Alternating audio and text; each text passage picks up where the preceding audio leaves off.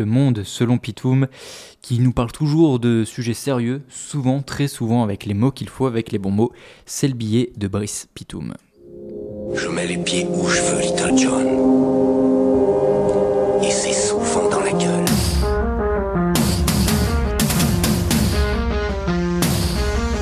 Adrien, grand nostalgique du général, ton animateur de colonie préféré.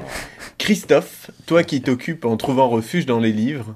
Auditeur, oreille bienveillante et moins ignare que moi, mon cœur. Avant d'aller plus loin dans ce nouveau billet inédit pour Radio Culture Dijon 100.0 FM, je te prie d'abord de bien vouloir m'excuser pour la semaine dernière. J'étais pas dans mon assiette.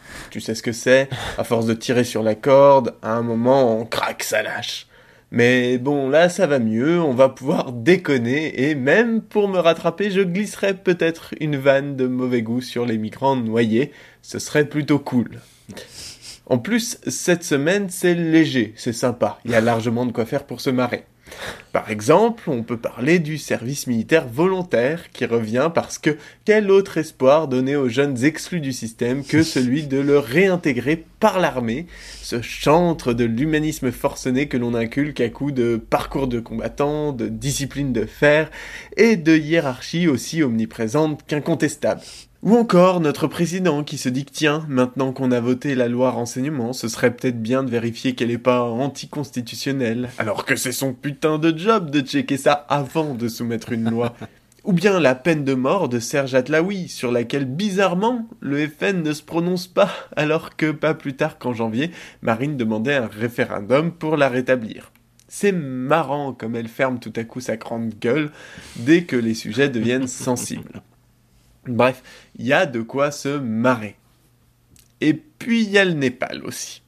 Alors là, tout de suite, c'est moins rigolo. Dans la catégorie les catastrophes de 2015 qui font bien flipper, il vient de prendre une belle avance qui sera probablement difficile à égaler, avec son bilan humain qui monte plus vite que les vues d'une vidéo de Norman sur YouTube, et l'annihilation instantanée d'une pléiade de bâtiments historiques au cœur de Katmandou. Et puis encore, à côté de tout ça, oublié des caméras, des tweets, des drones et des gratte-papier, il y a le Sahara occidental. Et comme tu n'en as jamais entendu parler, et que moi non plus jusqu'à il y a peu de temps, eh bien on va rectifier ça.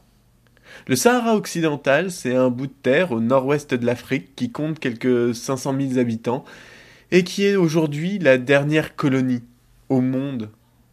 Passé du joug espagnol à celui du Maroc en 1976, les Sahraouis sont l'un des derniers peuples à subir l'autorité coloniale sur la majeure partie de leur territoire. Et ça fait 40 ans que ça dure.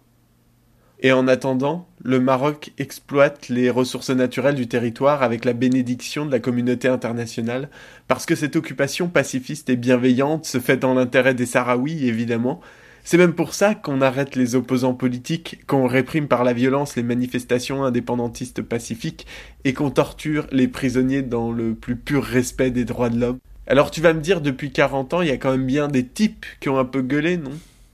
Bien sûr que oui, te répondrai-je, et en dehors des mouvements internes au pays qui se font mettre joigneusement sur la tronche, des ONG, les Nations Unies et même certains États demandent à ce que la question se règle au plus vite. Mais le Maroc, lui, il est hyper pressé. Et la France?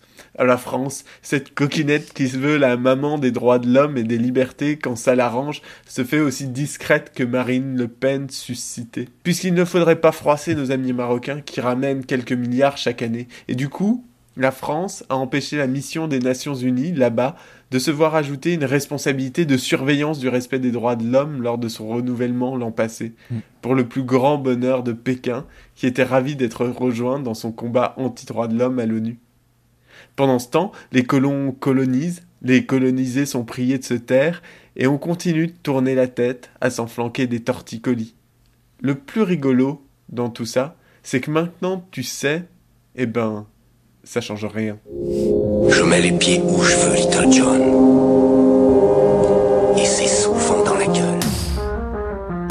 Les mots justes, on l'avait dit, le billet de Brice Pitoum à retrouver sur Facebook, sur les réseaux sociaux, sur euh, SoundCloud avec le monde selon Pitoum.